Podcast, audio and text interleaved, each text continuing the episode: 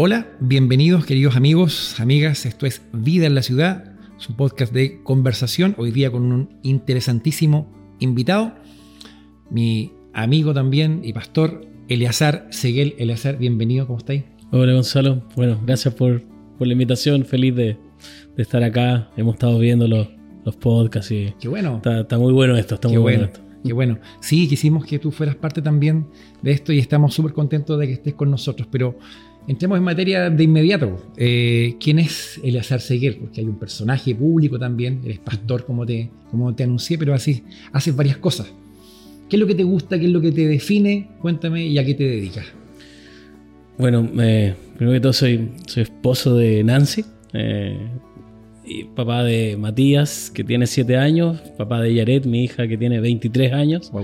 Fuimos papás muy jóvenes con Nancy y somos abuelos de Isabela que tiene tres años, aunque ustedes no lo crean, soy abuelo. Así que por ahí está la cosa que más me gusta en realidad, criar, ser abuelo. Eh, pero además también disfrutar de, ser pastor. Eh, hemos plantado, estamos plantando una segunda congregación. Eh, además soy director ejecutivo en Fundación Generación, una fundación cristiana que capacita pastores, líderes para formar a la siguiente generación de obreros del Evangelio, vinculado con City to City, que es una red internacional de plantación de iglesias. Hemos estado en altas áreas ministeriales, interdenominacionalmente trabajando. ¿Qué es lo que te gusta hacer aparte de eso? ¿Te gusta la música? Supe que, tú, que, tocaste una banda, así que sí, años atrás el pasado nos delata. Sí, sí, una banda ahí de punk rock cristiano, los, huesos carnudos. Sí, pues ahí, fue. Sí, ahí estuvimos también. Sí, me gusta darte la música, pero algo que, me apasiona mucho eh, es con mi esposa, nosotros, el día jueves es mi día libre. Y nos encanta la playa. Me encanta la playa. Y todos los jueves es sagrado ir a la playa y, tomar café. Eso, ese es nuestro panorama. Eso, si tú preguntas algo que realmente me gusta hacer, oh, eso me encanta, ir a la playa y tomar café y estar con mi esposa ahí. Sí, tenemos un entorno privilegiado acá nosotros acá en Es cierto.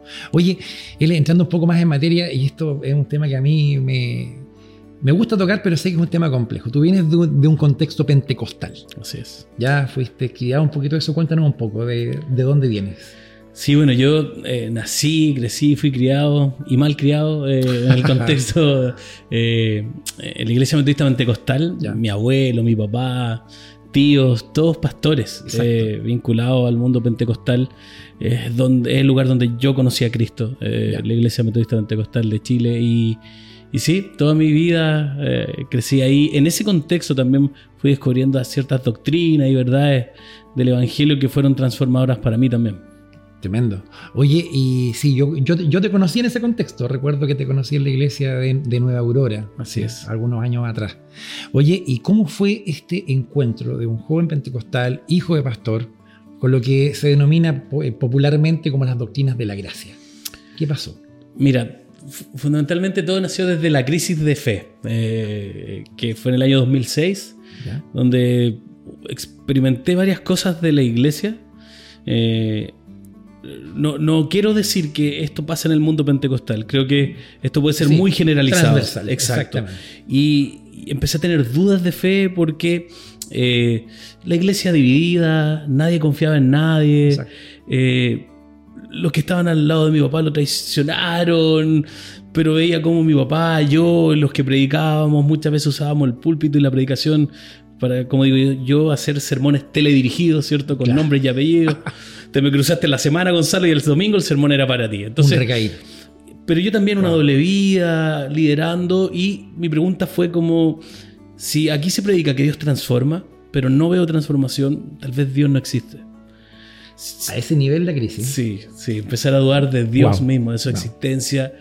Siempre he sido un, amateur en, leer filosofía, me gusta mucho el pensamiento, la construcción del pensamiento. Entonces esa fue una época donde quise profundizar más en sobre todo eh, escritores ateos, porque quería construir mejor mi, mi, ateísmo, mi no creer. Pero, y esto creo que es obra sobrenatural del Espíritu Santo, la pregunta cambia. Y la pregunta cambió a, ¿el Evangelio no tiene poder para transformar? Eh, eh, o, fondo, o, aquí no se predica el Evangelio? Ah, es, una, es una buena pregunta. Y, por ende no, no creo que yo tenga esa capacidad creativa de poder llegar a esas preguntas y por eso atribuyo automáticamente que fue la obra del Espíritu Santo y ahí empieza una búsqueda. ¿Qué, qué es el Evangelio? ¿Con qué te encontraste? ¿Con qué te encontraste, perdón? Porque aparte de, de, una lectura bíblica, me imagino que estuvo ahí algún autor puntual que encontraste que dijiste, oye, esto me hace bastante sentido, o fueron varios autores. Sí, fue, fue un autor en particular, eh, y fue porque desde mi legalismo religioso eh, sentía que mi vida de oración estaba mala. Perfecto. Eh, entonces era una mezcla de crisis de fe que esto Wow. pasaron desde el 2006 esta crisis hasta el año 2008. Fueron dos años de una crisis. Tremendo. Eh, sin apartarme de la iglesia, eh, Yendo estando ahí. y funcionando. Sí. y dudando de todo. Y siempre he sido muy escéptico. O sea, me cuesta, yo soy alguien que me cuesta creer, confiar en las personas. Eh, me cuesta, me cuesta. Entonces siempre muy escéptico. Y, eh, y, y todo esto de la mano que parte MOU, que es Misión Operación Sí, Urbana, sí. y que podemos conversar de eso Vamos- en algún vamos a momento. llegar allá, para allá. Y viendo ciertas verdades ahí, que en un principio para mí era, esto es lo mismo que enseñamos nosotros, no Claro. lograba ver diferencias, Claro. pero en esa búsqueda de una vida de oración, googleando me encuentro con eh, los puritanos, eh, Ah, cómo ellos oraban, y en ese vínculo conozco a Arthur Pink y leo el libro Atributos de Dios. El Arturito, como le llamamos algunos. Exacto. Sí. Y, y es una noche, me acuerdo, que fue particular. Es como cuando tú eres un no creyente y te haces creyente, eh, como que impactado por el Evangelio.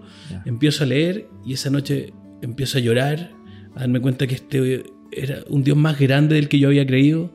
Despierto a mi esposa, empezamos a leer juntos y esa fue una noche de llorar por el asombro, Ese pero llorar por la tristeza de, de nosotros haber construido un Dios a nuestra imagen y nuestra semejanza. Interesante. Y eso fue transformador. La tristeza según Dios. Ah, Sí, inter- sí. Interesante. Y mira con, con- con un encuentro con un autor que te lleva a, a ver más grande de lo que tú pensabas al Señor. Eso es Exacto. extraordinario. No, fue Arthur impactante. Interesante. Sí, Oye, ¿y cómo ves este fenómeno que se ha ido dando? Para bien, tiene sus aspectos positivos, sus aspectos negativos.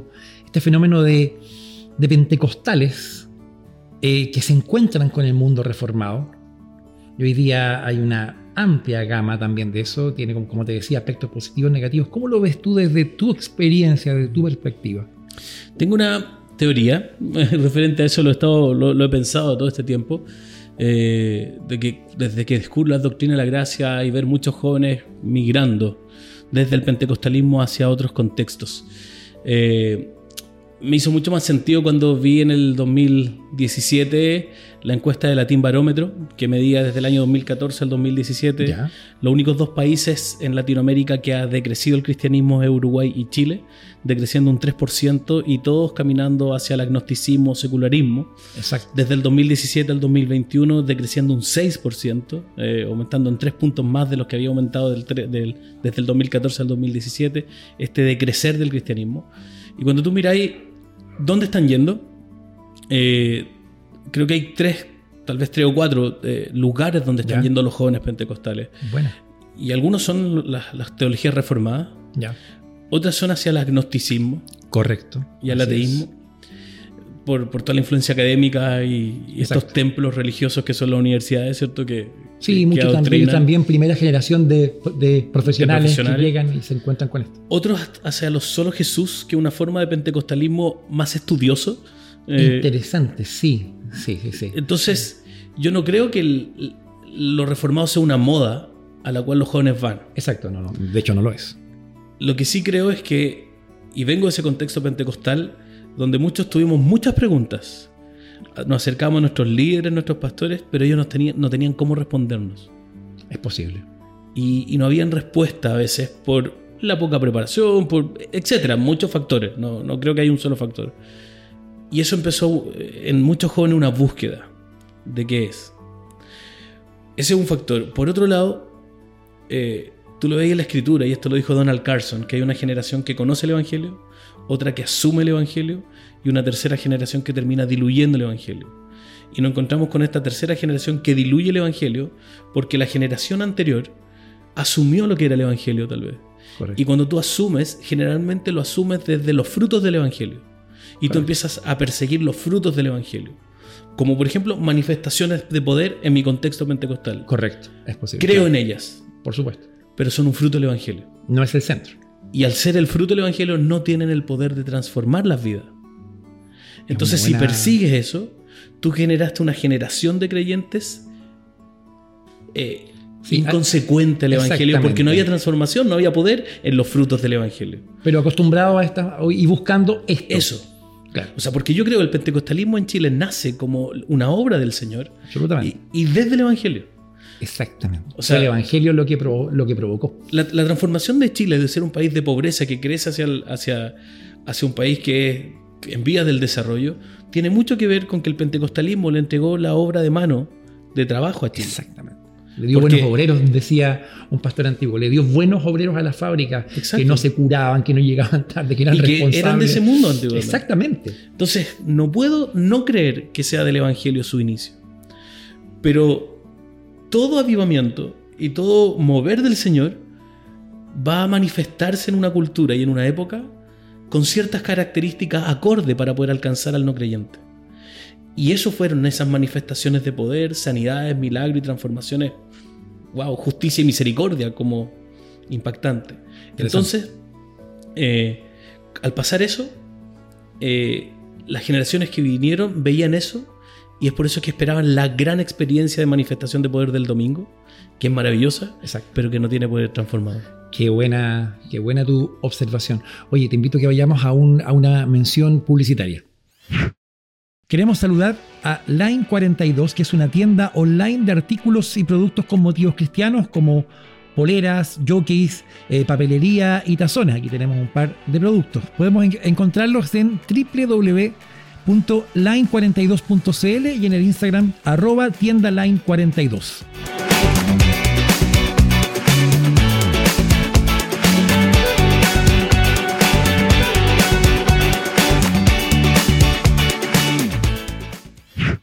L, si te pregunto por eh, Misión Operación Urbana, más conocido como MOU, ¿qué me puedes de- decir y qué, qué ha significado para ti?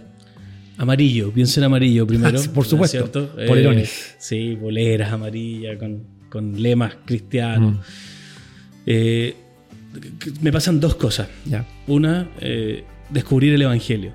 Porque vinculado a este libro de Arthur Pink fue comenzar en Moe. Ah, fue similar, fue O sea, yo paralelo. descubro el Evangelio por Moe y eso me hace cuestionarme y llegar a estos libros. Mira. Eh, bueno, ahí estuvimos con Nico Castillo, donde estudiábamos cada Nico. miércoles, eh, preparando los MOU, pero nos juntábamos a leer Biblia y ahí fuimos descubriendo muchas cosas. Entonces, cuando. Y esto es la lógica bíblica. Para descubrir el Evangelio, tú necesitas ir a la iglesia.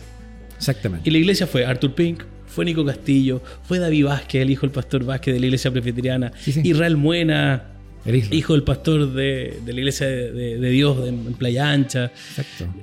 Jóvenes apasionados, amando al Señor y, y descubriendo tantas verdades maravillosas ahí en la Escritura. Y por otro lado, eh, amar la ciudad, llevar el Evangelio de la ciudad, pero muchas veces fue evangelizar la iglesia ahí mismo, entre un unos con- otros. Es un concepto muy potente. ¿ah? Sí. Que algunos se rehusan un poquitito, pero creo que siempre debemos estar volviendo nosotros a eso, a esa Exacto. génesis. Mou ha marcado vidas, ha marcado generaciones. Ya ha salido matrimonio. Sí, exactamente. sí, he tenido la, la bendición de ser parte desde hace varios años de, de Mou. Eh, es muy- ha, sido muy, ha sido muy bonito ser parte de eso. Oye, quiero llevarte también a tu, a tu trabajo. Eh, quiero que me hables de dos cosas, por favor. Quiero que me hables un poco de, de lo que fue Iglesia Curauma y ahora de lo que es Iglesia La Trinidad Viña del Mar. ¿Por qué Iglesia Curauma? ¿Por qué el nombre? Bueno, no, no estábamos tan originales y Claro. qué mejor que ponerle el nombre del lugar al cual estás alcanzando, eh, el nombre, esto como iglesia de Esmirna, iglesia Sí, de. Éfeso. Iglesia Villadulce aquí. Exacto, sí. No, no hay gran y, cosa. y tal vez la creatividad tiene que ver con que, sí, este- este le da una, una sensación de pertenencia, de, de, de que es el lugar al cual estamos alcanzando y por eso el nombre. Y eso fue el... Partimos nosotros eh, con Nancy yendo en nuestro auto a orar por Curauma el 2014, íbamos Mira. a Curauma, recorríamos en el auto con mi esposa y orábamos 2015 nos fuimos a vivir allá. En 2015 empezamos a formar el equipo. El 2016 partimos en el living de nuestro departamento chiquitito ahí en Curauma, eh, nuestra primera comunidad misional, grupo pequeño, grupo en casa, no sé cómo le llaman ustedes. Sí. Eh, y partimos ahí. Y el proyecto Curauma era para comenzar en abril del 2018. Mira, Esto partió en abril del 2016, los grupos en casa, pero en abril del 2017 ya éramos cerca de 40 personas. Teníamos dos grupos y el consejo de pastor amigo fue, o sea, ¿qué están es- haciendo esperar más a esa gente?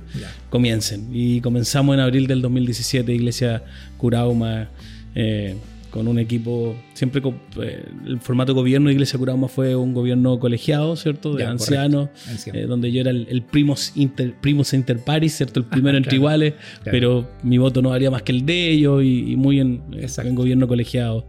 Y, y ahí quedó Iglesia Curauma. Ahí está, quiero meter mi cuchara. Ya. Logras algo bonito en la iglesia de Curauma. Tuve el privilegio de estar un, un domingo Sí. en verano, recuerdo que estuve, una muy buena asistencia, un ambiente muy rico como para, para quedarse. ¿Por qué te sales de ahí? ¿Por qué, por qué se está tan cómodo el tema que te lleva a salir de ahí y venir a Viña, que es un lugar, digamos, pero Viña ya está evangelizado, entre comillas? ¿Por qué? O sea, porque no se trata de mí, ¿cierto? Y da lo mismo si estoy cómodo o no. Eh, esto se trata de la misión del Señor y, y, y creíamos, y siempre cuando plantamos Curauma, queríamos alcanzar las dos ciudades eh, que conectaban con Curauma, que es Valparaíso y Viña del Mar. Era parte del proyecto. Nunca pensé que iba a ser yo. De hecho, yo partí con un aprendiz ministerial que es David Pacheco. eh, David. un sí. aprendiz ministerial, él trabajó dos años a tiempo completo a mi lado solo aprendiendo el rol pastoral, previo al seminario. Ya. David va al seminario, bueno, y él es el pastor que queda en Iglesia Curauma. Exactamente. Y soy yo quien salgo por la convicción de que si Viñas bien está evangelizada, es desde el estero hacia el sur, ¿cierto? Ya. Y ahí están todas las iglesias cristianas. Eso es cierto. Desde el estero hacia 15 Norte, no hay iglesias. De libertad hacia el poniente no hay. Exacto. Una vez lo conversamos, sí. Exacto, de hecho Sí. una vez fue un café Sí. ahí que Sí, nos juntamos a conversar de eso. Sí. Y no hay iglesias. Y las clases medias altas y clases altas de Viña del Mar son las menos evangelizadas, menos alcanzadas por el Evangelio. Sí, hay un, hay un concepto medio raro ahí, que hay gente que no tiene necesidad. Yo diría, eso es- ¿Por qué se habla de eso si todos tenemos necesidad del Evangelio? Es por una. Es, es por este pensamiento influenciado desde las dos grandes corrientes de la era moderna y posmoderna, de cómo se entiende el ciudadano y se Claro. entiende desde el dinero.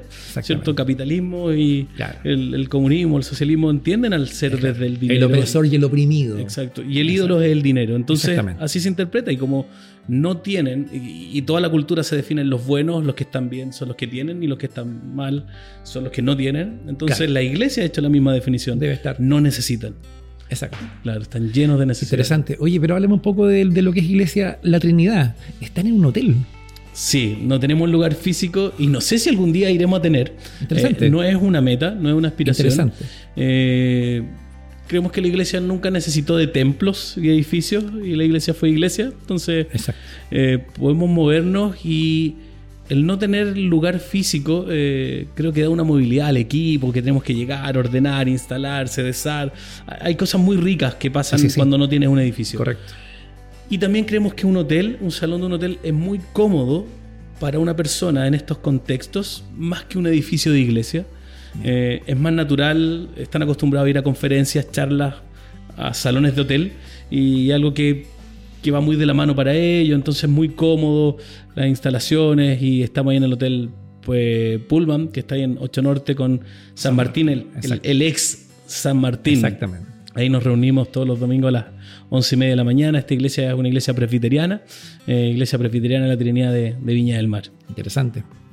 Oye, eh, ¿cómo ha sido esto de estar en un hotel? Porque uno llega, oye, ¿sabe qué? Quiero eh, tener reuniones eclesiásticas cada un domingo, usted me va a arrendar, eh, no sé, yo no tendría la, la personalidad para ir. ¿Tú cómo lo hiciste ahí? ¿Cómo, cómo fue eso? Bueno, tuvimos reunión con, con- con la gerencia del hotel y, y creo que parte de la, la sabiduría del Señor fue apelar también a la, a la razón social, porque toda empresa Claro. y todo tiene un, un motivo social de cómo ser de beneficio para la ciudad y el hotel no tenía nada vinculado a eso y nosotros Buena. usamos eso para servirles Y además nosotros estamos trabajando como Iglesia La Trinidad de Viña muy de la mano con Semipre, que es esta organización presbiteriana para ayudar a los ciegos de la ciudad. Exactamente. Entonces hemos hecho eventos ahí sociales de recaudación de recursos para servir a esta organización. Entonces ahora hay un vínculo directo del hotel con la ayuda y justicia y misericordia, ¿cierto? Por medio de la iglesia local y es cómo influenciar y porque la iglesia está pensada para ese contexto en el cual el hotel está emplazado. Entonces le hizo mucho sentido, se han portado un 7 y nosotros estamos felices de estar ahí. Qué genial. Oye, vamos a una mención publicitaria también ahora. ¿Deseas capacitarte para servir al Señor en tu iglesia local? ¿No has podido hacerlo por tiempo o por dinero? El Instituto Bíblico Visión, IBB, de la Iglesia Asamblea de Dios Autónoma de Viña del Mar es la gran alternativa para ti clases online durante los días sábados por la mañana. Si no puedes acceder a las clases, hay una plataforma donde quedan todas las clases grabadas en un programa de tres años, cinco semestres, donde vas a aprender teología sistemática, hermenéutica, homilética, historia de la iglesia y griego bíblico. Contamos con profesores capacitados que pueden hacer de tu experiencia en el Instituto Bíblico una gran instancia de preparación para servir al Señor. Contáctanos al correo contacto arroba institutobiblicovisión.cl. Te esperamos. Oye, L, eh, ¿qué importancia le das tú al trabajo de plantación de iglesia? Me conversaba un pastor una vez y te hago el contexto, decía, queremos, se habla, se habla mucho de la predicación del Evangelio, hay que ir a predicar, pero él me decía, esto tiene directa relación con la plantación de iglesia. Hay que seguir plantando iglesia. Yo veo un poquito de eso en ti, de lo que tú has querido hacer y estás haciendo. ¿Cómo lo ves tú? Mira, eh, cuando, cuando pienso en la gran comisión, Cristo le dice, id y hacer discípulos, ¿cierto? A, sus discípulos. Exacto. Eh, y tú no ves a ellos de a uno predicándole a una persona, mm. sino que yendo a las grandes ciudades conocidas de la época a plantar nueva iglesia. Pero la plantación de iglesia no debe ni tiene que ser nuestra meta. Ya. Porque la plantación de iglesia es un fruto de la plantación del Evangelio. Sí, exacto tú vas a plantar el Evangelio en el corazón de las personas y van a nacer comunidades. Y las comunidades se transforman en iglesias. Exacto. Entonces, creo que es todo lo que debemos hacer como, como cristianos plantar iglesias. Y por eso el evangelismo no es solitario siempre, porque no hay nada solitario en el evangelio. Nada. Todo, es comunitario. Exactamente. Entonces vamos a estar evangelizando junto en comunidad, van a nacer nuevas comunidades y eso va a dar fruto a nuevas plantaciones de iglesia. Eh, y, y, eso de la mano de que hay que disipular, que las iglesias tienen que estar en una dinámica constante de disipular, que los pastores que me parece súper poco ético, pero que muchas veces los pastores animamos a nuestra iglesia a evangelizar y nosotros no tenemos contactos con no creyentes. Entonces, ¿de dónde lo van a ver? ¿Cómo van a aprender? ¿Cuántas personas no creyentes han llegado a nuestras congregaciones por medio de nosotros? Que hemos estado invirtiendo tiempo, conectando, evangelizando, caminando juntos. Un buen detalle. Si eso no pasa, no pastores no esperen que su iglesia evangelice. Oye, y viendo la, la situación actual de Chile, estamos en un momento complejo. ¿Cómo lo relacionas? ¿Podemos ser en este momento, no es que antes no lo hayamos sido o lo, hayamos dejado de ser, la plantación de iglesias quizás es una alternativa válida para, digo, para mejorar Chile, pero somos sal y luz, somos sal y luz. Oramos por un cambio para Chile, oramos por la paz de Chile. ¿Tú crees que la predicación del Evangelio a través de la plantación de comunidades e iglesias tiene que ver con esto? O sea, de nuevo creo que son frutos. Todo es fruto. O sea, hay autores que plantean que debemos evangelizar los pensamientos, las culturas. Y no, creo que todo eso es fruto de evangelizar porque esto es muy chocante cuando me toca acompañar matrimonios que están a punto de romperse y yo le digo que el Evangelio no está para restaurar matrimonio. El Evangelio puede restaurarlo o destruirlo. Porque si el corazón de ella se rinde y el de él no, lo va a destruir. El Evangelio transforma corazones transforma vida. Y eso va a generar comunidad, va a generar personas que viven su fe en el trabajo, en donde estén de una manera distinta. James K. Smith, que es un nuevo pensante hoy en día, podríamos tildarlo, él no se tilda así, pero como un filósofo cristiano hoy en día, él plantea que los cristianos tienen que permanecer. En el fondo, qué estar. qué buena definición. ¿Y dónde? No, no, donde sea. Permanece como cristiano. Porque todas las ideologías todas las formas de pensamiento, él dice, son vehículos a exceso de velocidad que van a chocar con una pared. Y ahí la gente va a mirar. Y si estamos permaneciendo, amando, sirviendo como cristianos, te van a preguntar y se va a cumplir lo que Pedro dice, van a pedir razón de tu esperanza. Interesante. Oye, Ele, quiero ir cerrando ya con, dos preguntas. Una, eh, hoy día tenemos una oferta enorme para, dentro de las iglesias, dentro de lo que es el mundo profesional. Nos pasaba hace 30 años atrás, 40 años atrás, en las iglesias evangélicas, pentecostales y no, que se animaba mucho a los jóvenes a tomar el ministerio. Yo recuerdo venir de un contexto donde se nos hablaba del, llamamiento, del llamado de Dios. Recuerdo los campamentos de verano, los congresos, en invierno. Uno jugaba a ser pastor cuando sí, niño. Hacía culto en tu casa, armábamos culto. Entonces, era, y después vino toda esta ola generacional, de donde se llegó a la universidad y varias generaciones, primera, segunda, tercera generación de profesionales en la iglesia hoy día, eso es fantástico. Pero ido un poquito, ha quedado detrás lo que es el llamado al ministerio de tiempo completo, como le llamamos. Hoy día hay una, hay una carencia. ¿Es válida hoy día una alternativa para un joven que sale de cuarto medio, una señorita, a decirle, oye, ¿por qué no te vas a un seminario teológico? ¿Por qué no te preparas para el ministerio? ¿Es válido hoy día? ¿Qué estamos haciendo? ¿Dónde estamos en eso y qué estamos haciendo? Te quiero hacer una pregunta de vuelta, no porque me la oh, respondas, pero ya. ¿tú, sabes, Gonzalo, quién va a ser el pastor de tus bisnietos? Ni idea. Pablo lo sabía. El apóstol Pablo le dijo a Timoteo en 2 Timoteo 2.2. Pablo le dice a Timoteo, Timoteo forma a hombres confiables que a su vez formen a otros. Pablo, papá, primera generación. Exacto. A su hijo Timoteo, Exacto. para que forme hombres confiables que son sus nietos y estos hombres confiables formen a otros que serían sus bisnietos. En el fondo, es una mirada a largo plazo. Y aquí respondo a tu pregunta. Y creo que el error es que creemos que los pastores se forman por generación espontánea. ¿Van a aparecer? El Señor lo oh, Dios los va a dar. Claro. Y sí, absolutamente. lo creo. De hecho, porque es, una promesa del Señor. Él va a proveer pastores para su iglesia. Es una promesa. Pero nunca ha sido por generación espontánea. Siempre fue por el trabajo intencionado. Mira los viajes misioneros de Pablo con Timoteo. Primer viaje, Timoteo evangelizado. Segundo viaje, Timoteo acompañando. Tercer viaje, Timoteo encomendado. Si tú, no, si tú me decís que eso no es entrenamiento intencional, ¿a qué entrenamiento intencional entonces? Entonces, hay una visión de iglesias locales, de pastores visionarios que pueden estar invirtiendo hoy en quiénes van a ser los pastores de nuestros hijos, nietos y bisnietos. Cuando hablas de invertir, es, más que tiempo.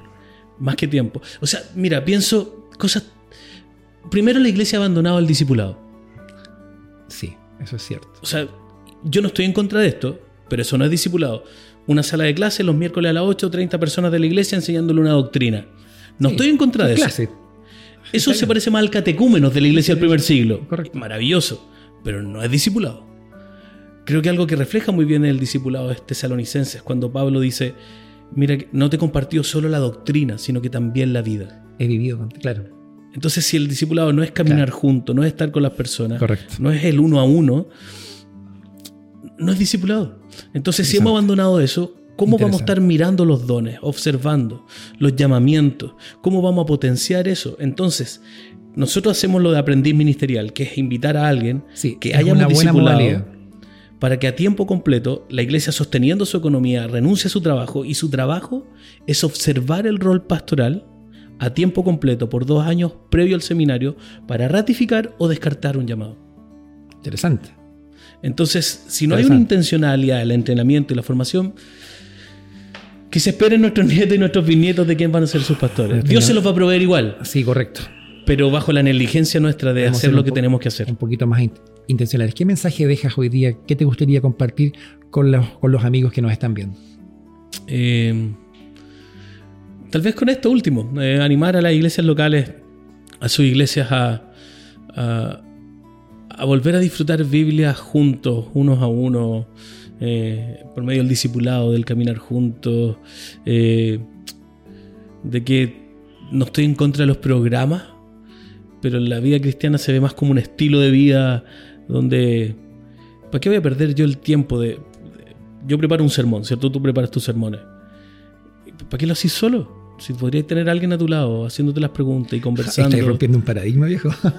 y tú y los pastores perdemos tanto tiempo armando sermones solo cuando ah. podríamos preparar el sermón y además entrenar, formar a otro. O sea, ¿para qué voy a ir al mall solo?